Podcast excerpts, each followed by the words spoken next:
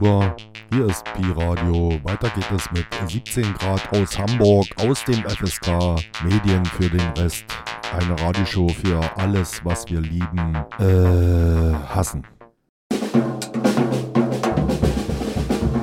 Pi Radio. Alles klar, Hoshis.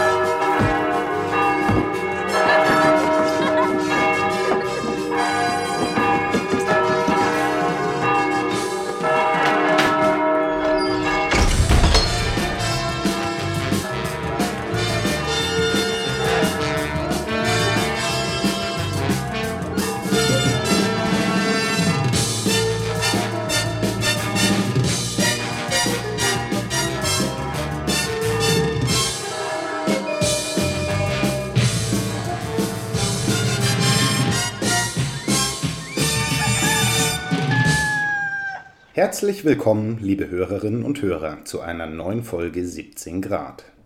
Heute soll es um eine Profession gehen, die dasselbe Schicksal zu ereilen droht wie andere vor ihr. Sie geraten im launigen Strom der Zeit in Vergessenheit. Oder erinnern Sie sich noch an den Beruf des Schmuckeremiten?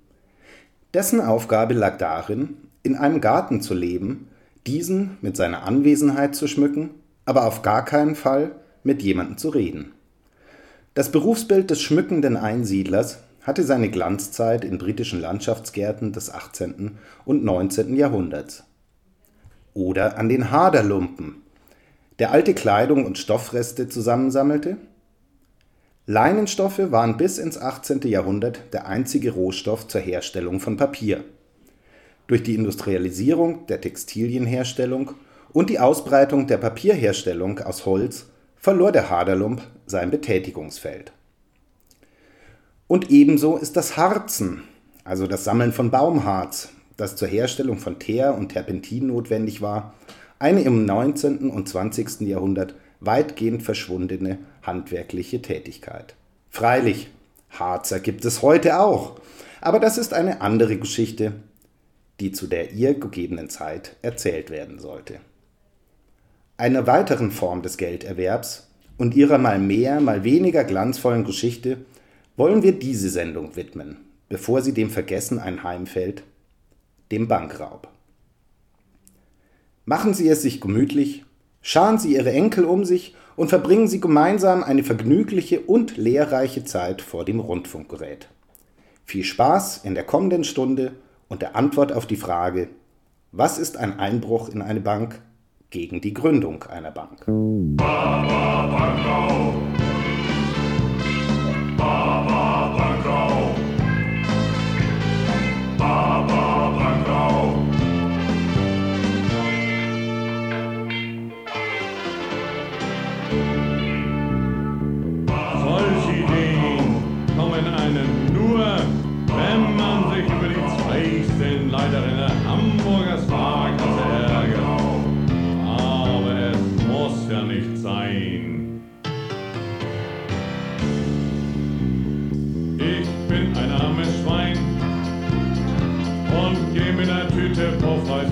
die Bank. Nein, ich sage, hier ist eine Bombe drin. Geld ist uns mal drauf und ihr geht alle drauf. Baba, Bankrau. Ich hol mir Geld und ich gönn mir alles auf der Welt. Ich fahr in den Süden und amüsier mich dort, bis alles Geld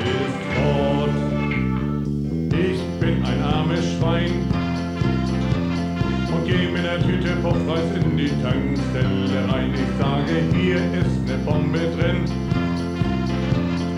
Geld ist uns macht Puff und ihr geht alle drauf. Da Tankstelle hatte zu wenig Geld. Man gönnt mir überhaupt nichts auf der Welt. Ich fahr nicht in den Sinn und amüsier mich dort. Denn alles Geld ist fort.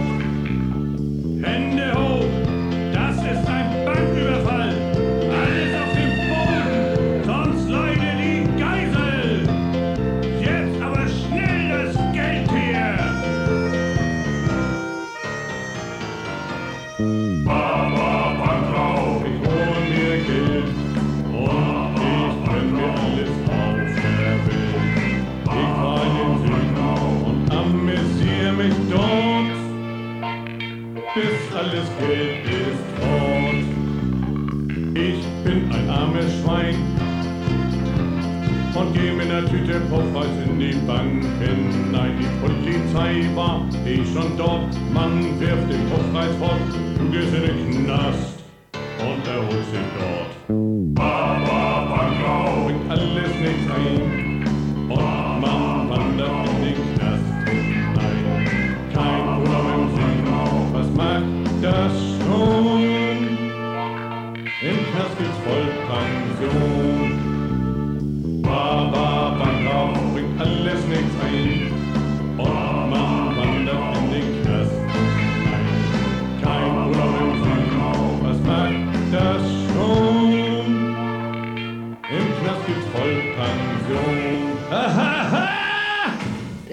Erwerbszweig des Bankräubers blickt auf eine an Jahren nicht sehr lange, aber dennoch eindrucksvolle Geschichte zurück, während derer die Tätigkeit des Bankräubers zwischen Handwerk und Kunst changierte. Während die Enge Mitteleuropas mit seinen meist in verwinkelten und ummauerten Ortschaften gelegenen Banken lange Zeit der Entwicklung entgegenstand, fand sie in den Weiten des nordamerikanischen Westens eine rasante Entwicklung, sobald es dort ab den 1860er Jahren erst einmal genügend Banken zum Ausrauben gab und sich der Zahlungsverkehr mit kleinen Geldnoten statt mit Münzen verbreitete.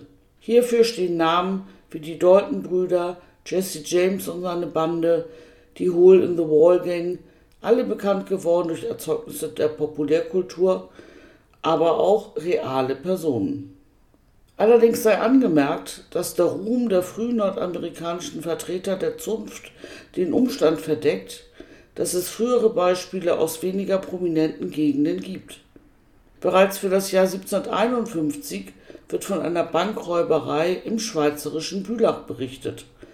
Und das Jahr 1828 sah den ersten australischen Bankraub, als fünf Räuber von einem Abwasserkanal aus einen Tunnel in den Tresorraum der Bank of Australia in Sydney gruben und mit einer Beute im Wert von 14.000 britischen Pfund entkamen. Nicht gerade wenig, wenn man bedenkt, dass dies etwa 180 Jahreslöhnen eines britischen Facharbeiters entsprach. Nur zwei der Täter wurden später verurteilt.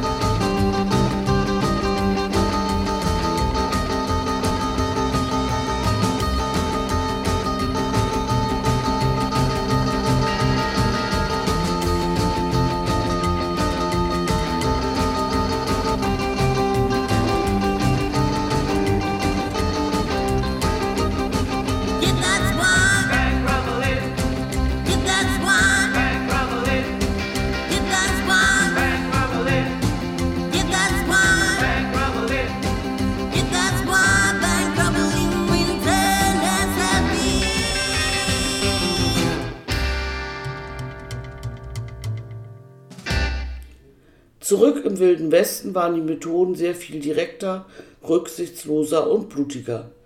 Der klassische bewaffnete Überfall mit Pferden, oft mit Toten und Verletzten. Der James-Bande werden 20 Banküberfälle in wenigen Jahren nachgesagt, dann waren alle Bandenmitglieder entweder tot oder im Gefängnis. Drei der vier Dalton-Brüder wurden bei dem Versuch erschossen, im Jahr 1892 gleichzeitig zwei Banken in einem Ort auszurauben. Der vierte landete im Gefängnis. Zeitgleich entwickelte sich aber in den amerikanischen Großstädten, vor allen Dingen in New York, die Kunst der Tresorknackerei. Beispielhaft steht hierfür Adam Worth.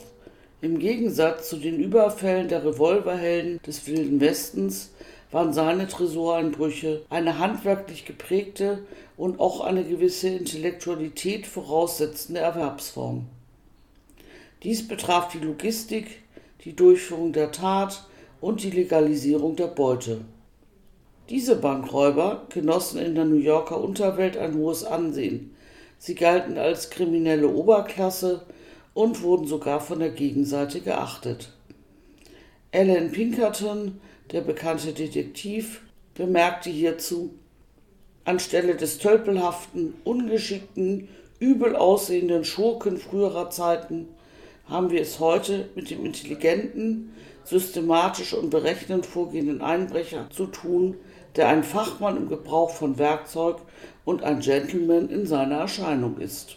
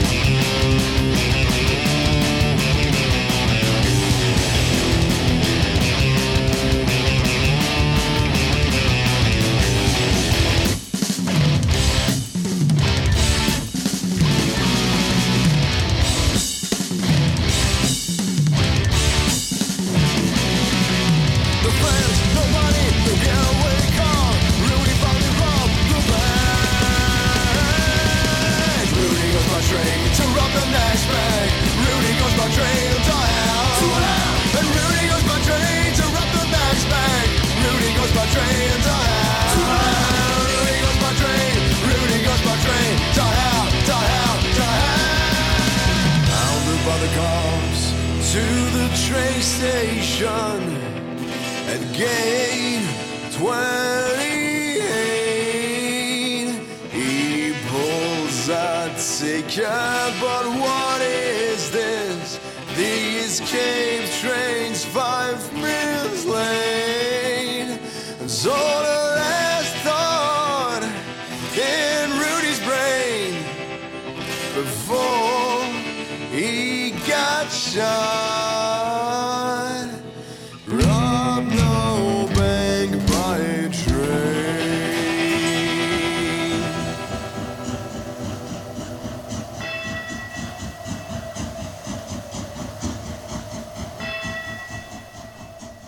Europa entwickelte sich die Bankräuberei nur langsam. Die erste preußische Kriminalitätsstatistik für den Zeitraum von 1854 bis 1884 nannte trotz detaillierter Erfassung der Deliktkategorien dennoch den Bankraub nicht. Auch Raub jeglicher Form rangierte mit nur 100 bis 250 Nennungen pro Jahr unter ferner Liefen. Die Nichtexistenz des Phänomens Bankraub, auch für die Folgezeit fehlen belegte Delikte, ist nur spekulativ zu erklären. Denn das von potenziellen Bankräubern abzuerntende Feld entwickelte sich eigentlich günstig. Seit 1840 sprossen Sparkassen aus dem Boden und verbreiteten sich rasch. Zunächst waren sie als Kreissparkasse nur in regionalen Zentren inmitten einer urbanen Umgebung ansässig. Für einen Überfall waren sie nicht verlockend, denn ein Entfernen vom Tatort hätte wohl nur zu Fuß erfolgen können. Wie in früheren Zeiten erzeugte die funktionierende Kontrolle im städtischen Raum ein reales Risiko, sogleich gefasst zu werden. Auch in den folgenden Jahrzehnten sahen einfache Arbeiter einen Bankraub offensichtlich nicht als praktikable Methode, um aus ihrer Klassenlage auszubrechen. Dafür sorgte vielleicht auch die wachsende Überwachungstätigkeit des Staates. Immerhin gilt die zweite Hälfte des 19. Jahrhunderts als Modernisierungs- und Expansionsphase der Berufspolizei. Erst nach dem Ersten Weltkrieg waren Banken und Sparkassen auch in kleineren Orten und Papiergeld als alltägliches Zahlungsmittel so verbreitet, dass der Beruf einen gewissen Ertrag sicherte und sich daher Interessierte an seiner Ausübung fanden. Nun war auch hierzulande der Millionencoup machbar, denn das Problem des Abtransports ließ sich jetzt lösen.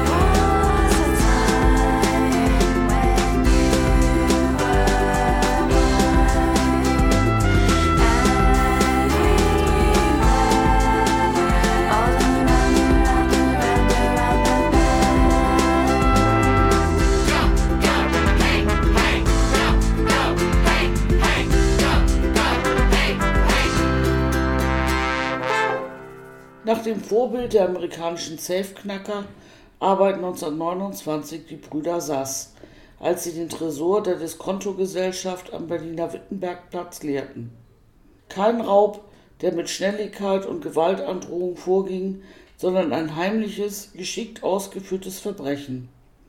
Der Bankeinbruch hatte Deutschland erreicht. Der Banküberfall ließ nicht lange auf sich warten. In den politischen Auseinandersetzungen am Ende der Weimarer Republik griff insbesondere in Hamburg auch der kapitänahe illegale Rotfrontkämpferbund auf das Mittel der Enteignung wie im vorrevolutionären Russland zurück. Nach dem Zweiten Weltkrieg bauten die Geschäftsbanken ein weit verzweigtes Filialnetz auf. Diese Entwicklung verhalf dem Bankraub in Deutschland zu einem Durchbruch. Die 60er Jahre sind, auch international, seine Boomphase. 1970 klagte eine kriminalistische Studie, der Überfall auf die Ein-Mann-Zweigstelle von Geldinstituten sei eine Art deutscher Volkssport geworden. In der BRD verzehnfachte sich die Zahl der erfassten Überfälle innerhalb von eineinhalb Jahrzehnten. Zählte man 1962 bundesweit 57 Fälle, waren es 1978 bereits 565. Zusätzlich gab es 1978 noch 152 Überfälle auf Geld- und Werttransporte. Die USA stachen den alten Kontinent allerdings weiterhin klar aus. Hier waren es zwischen 1967 und 1973 jährlich bis zu 2600 Delikte, die der Kategorie Banküberfall zugerechnet wurden. Auch pro Kopf der Bevölkerung mehr als in Deutschland.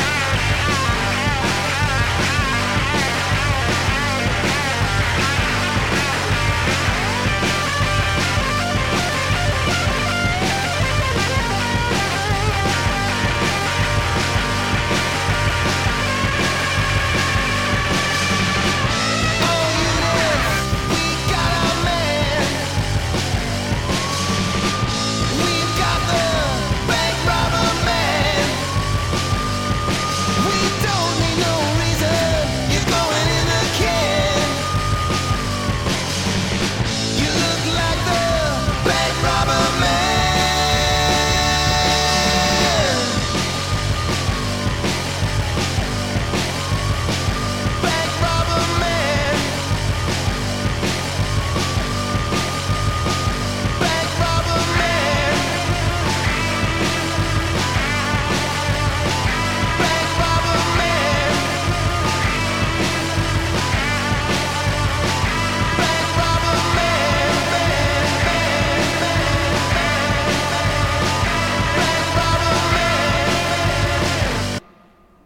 Der Masse sank die Klasse.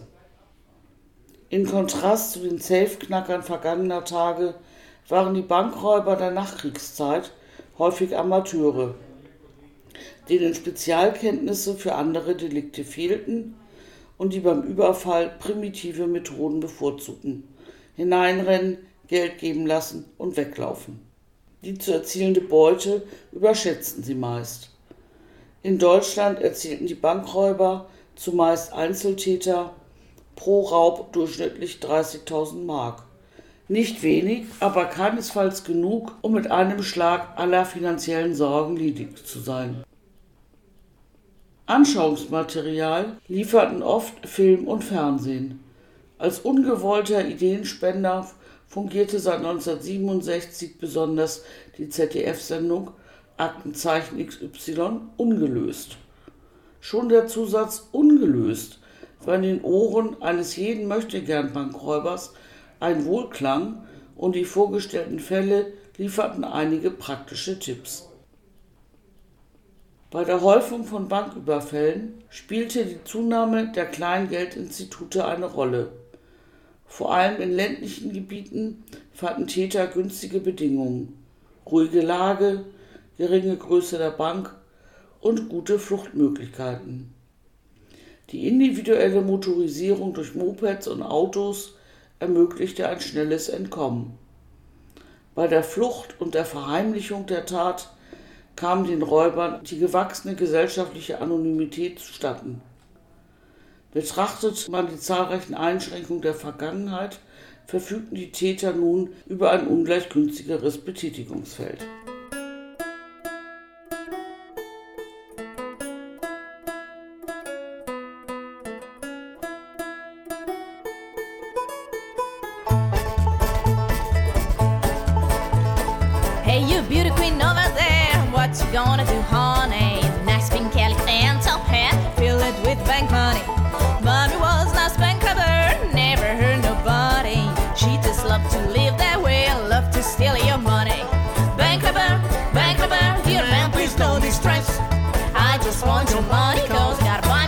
Dress.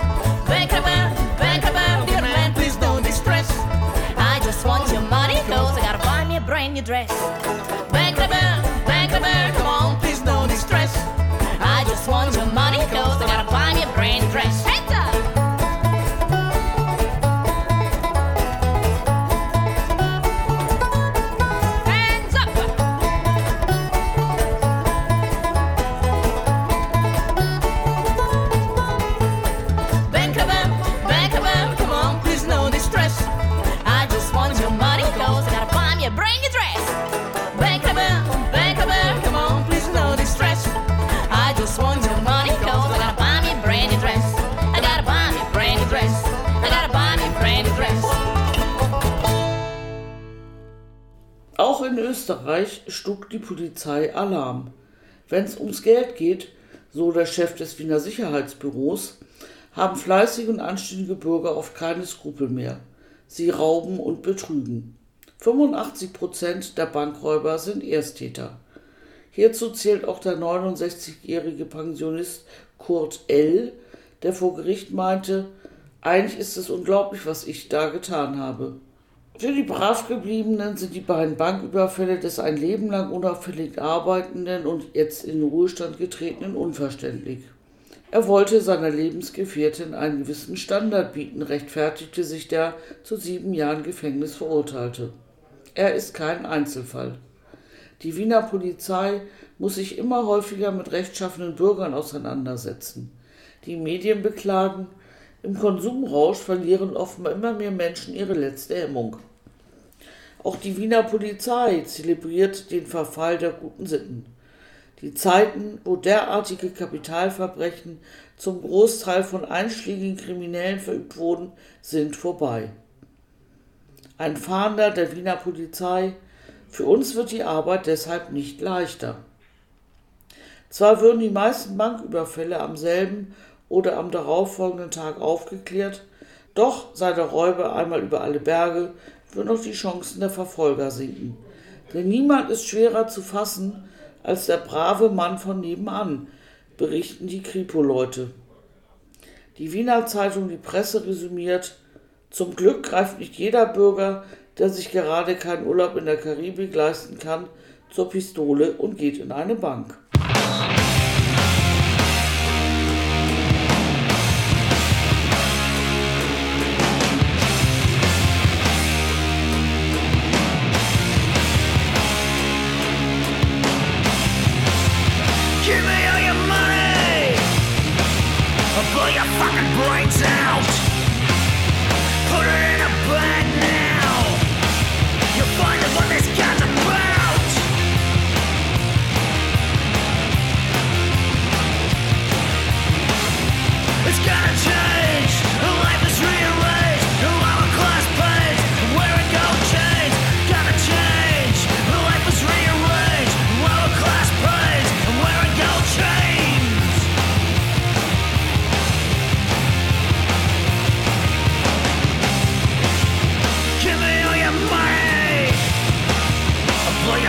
Brains out.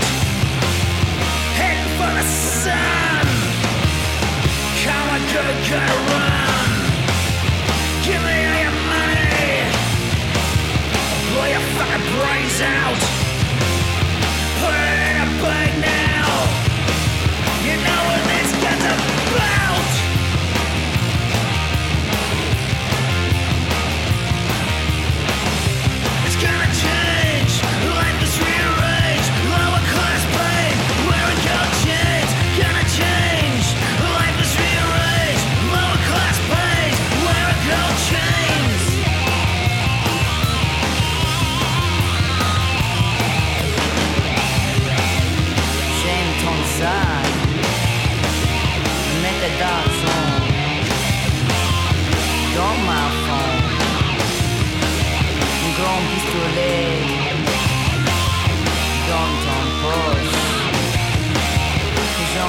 Vachons,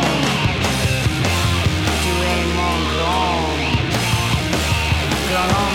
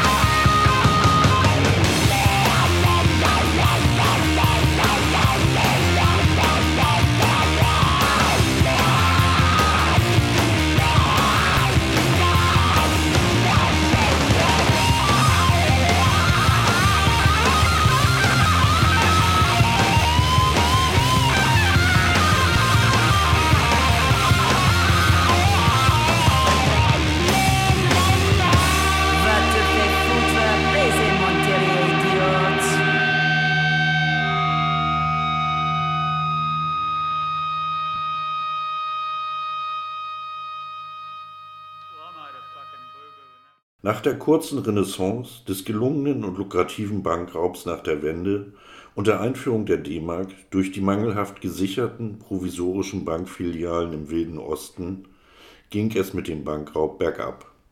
Stieg die Anzahl der Banküberfälle von 1987 bis 1993 von 819 auf 1624, wobei ein hoher Anteil von Ausländerkriminalität, in diesem Fall Bürger der BRD, zu konstatieren ist, so sank die Anzahl der Überfälle über 697 2001 bis auf 193 2014.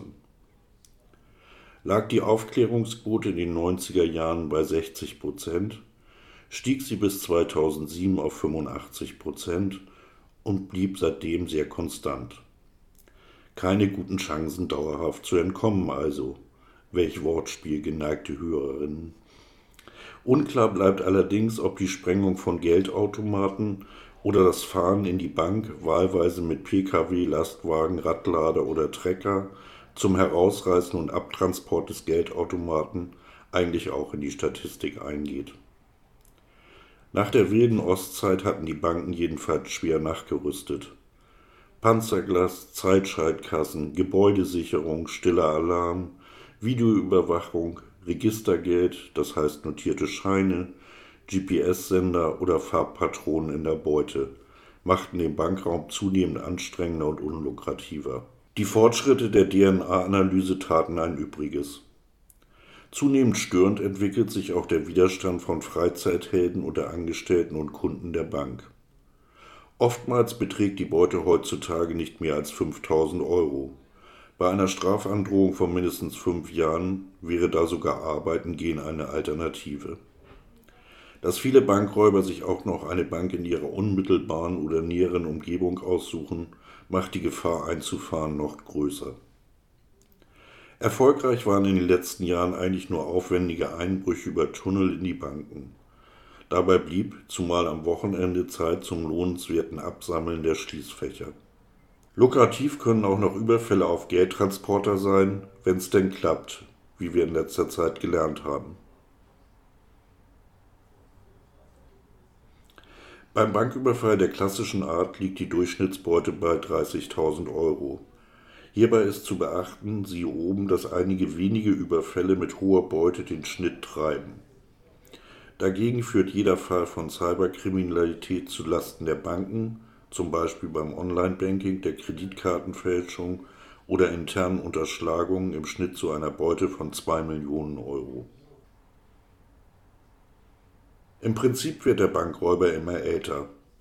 So wurden 2015 drei ältere Herren von 63 bis 74 Jahren verhaftet, die zuvor bei 14 Banküberfällen rund eine Million Euro erbeutet hatten. Dies mag mit drohender Altersarmut, mangelndem technischen Verständnis oder dem noch vorhandenen Interesse an direkter zwischenmenschlicher Kommunikation zusammenhängen. Das mit dem Alter ist jedenfalls kein deutsches Ding, denn 2015 erbeuteten in London Täter mit einem Durchschnittsalter von 68 Jahren 14 Millionen Pfund. Leider wurden sie auch gefasst, aber es fehlt ein Großteil der Beute. Vielleicht sind sie dadurch zumindest der Uraltersarmut entkommen, wenn sie wieder entlassen werden. Ein Dach über dem Kopf haben sie jedenfalls erstmal.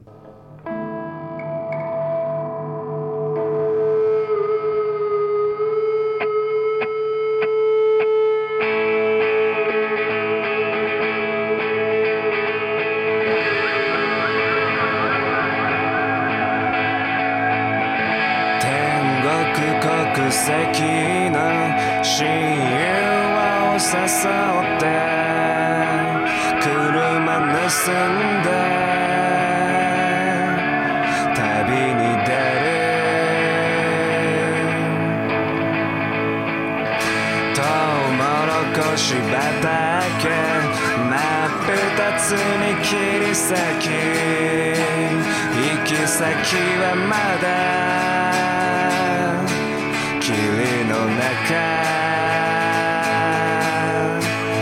先で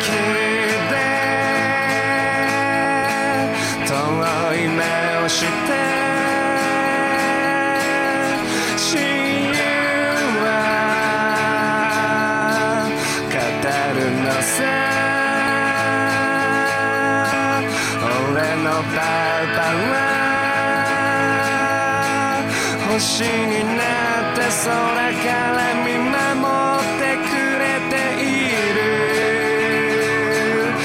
族っていいもんだぜ。2番目に訪れた色鮮やかな街で。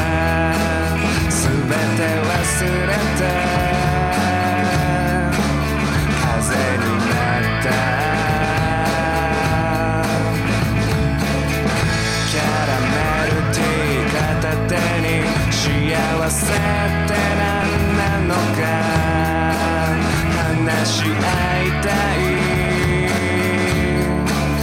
朝が来る。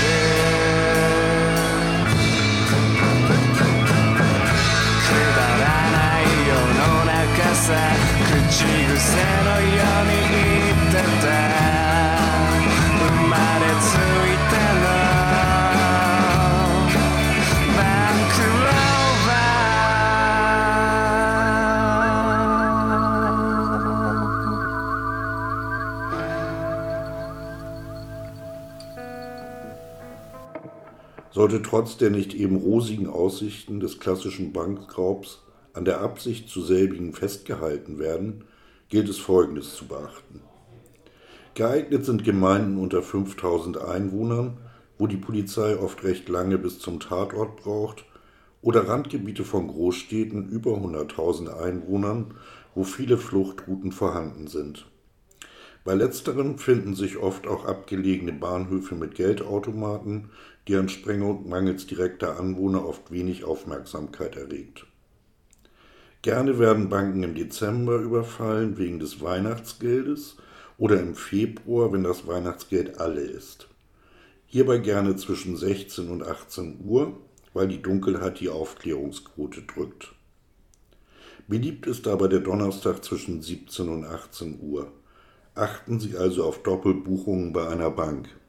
Das drückt die Beute und führt zu unnötigen Diskussionen unter Kollegen. Bei Bankfilialen in der City sollte darauf geachtet werden, nicht zu früh zu beginnen, da es sonst an der Menge fehlt, in der Mensch gedenkt unterzutauchen. Die besten Chancen für einen vollendeten Bankraub sind 15 Minuten vor Schließung und 15 Minuten nach Öffnung der Bank. Auch 15 Minuten vor Öffnung bietet gute Chancen, falls Mensch einen ankommenden Bankangestellten freundlich mit in die Bank begleitet. Länger als zwei Minuten sollte ein Banküberfall nicht dauern. Nach dem morgendlichen Abfangen eines Angestellten sind schon mal sechs Minuten drin. Alles darüber hinaus senkt die erfolgreiche Fluchtquote.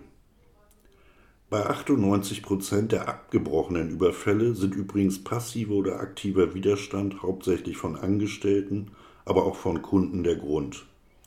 Dies spricht für ein Auftreten vor der eigentlichen Öffnung der Bank. Darüber hinaus sollten Geiseln nicht lange festgehalten werden, denn zwischen räuberischer Erpressung und Geiselnahme liegt ein beträchtlicher Strafrahmen. Insbesondere auch der Schusswaffengebrauch ist zu vermeiden, da er für das möglicherweise noch vorhandene Robin Hood-Image gänzlich abträglich ist.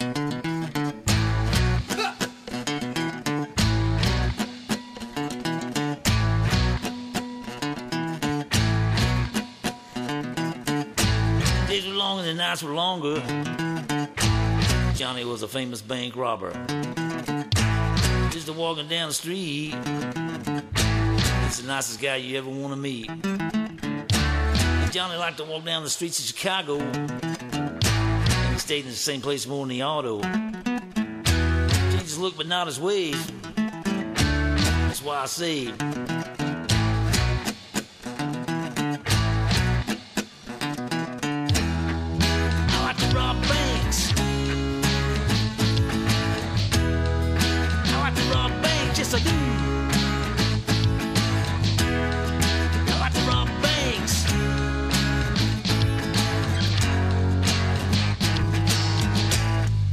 Robber.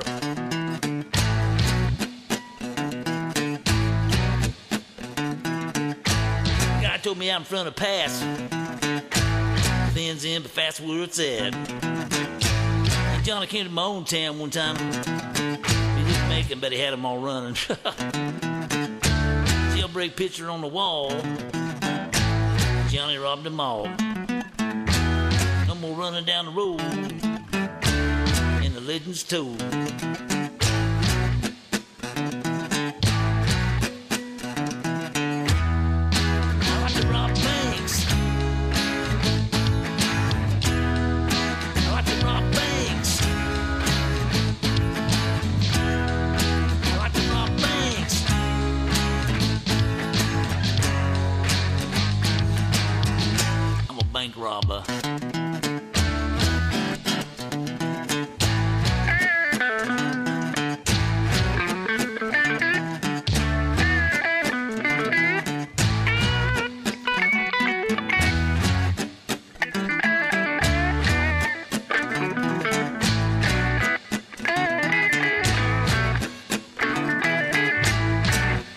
Guns and women, and women unforgiving.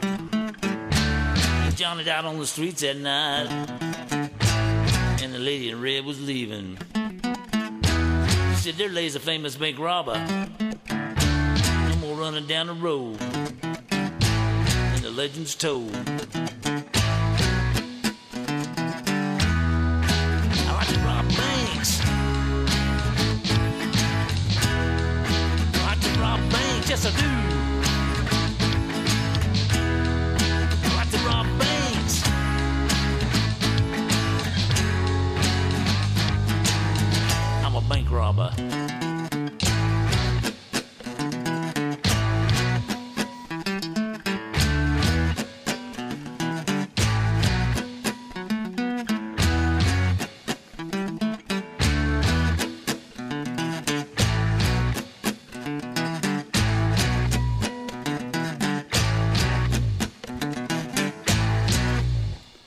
Konstatieren ist, dass der Bankraub zur lebenslangen Sanierung nicht mehr taugt. Darüber hinaus hat der Bankraub durch seine Entprofessionalisierung als Beschaffungskriminalität oder mit ekelhaften Protagonisten, siehe Gladbeck, fast alles von seinem sozialrevolutionären Habitus aus der Zeit von Warnaud, Dorothy oder dem 2. Juni eingebüßt. Es gibt zwar noch leuchtende Beispiele der Geldbeschaffung, aber dabei handelt es sich nie um klassische Banküberfälle. Die Überfälle auf Werttransporte an Flughäfen, 2006 in Kent, England, der Überfall auf ein Gelddepot mit einer Beute von 53 Millionen Pfund oder 2007 die drei Wächter einer Privatbank in Bagdad, die mit Komplizen über Nacht schlanke 300 Millionen US-Dollar beiseite schafften. Generell stirbt der klassische Bankraub aber wohl nach einer knapp 200-jährigen Geschichte aus.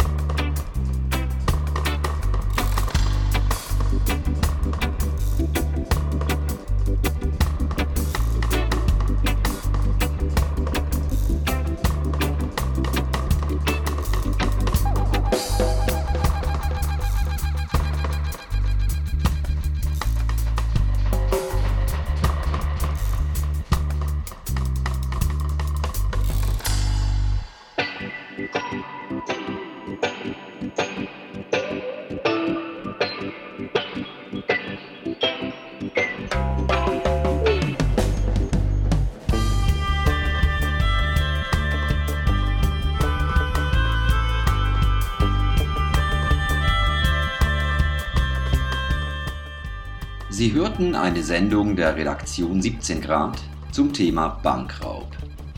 Als Quelle diente uns das Buch Wabank, herausgegeben von Klaus Schönberger bei Verlag Libertäre Assoziation und Verlag der Buchläden Schwarze Risse Berlin und Rote Straße Göttingen.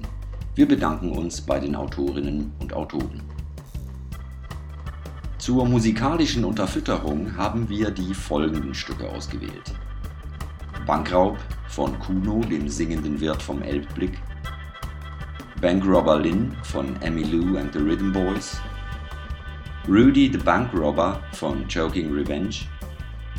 Bankrobber von Stockton Post. Bankrobber Man von Lenny Kravitz. Mama was a Bankrobber von Wheels Fargo and the Nightingale. Die mit Bankrobber betitelten Stücke von The Cosmic Psychos, Art Kill Music, Mom Papa Wheelie sowie die Interpretation des Clash-Songs Bank Robber von Dub Spencer and Trance Hill. Tschüss.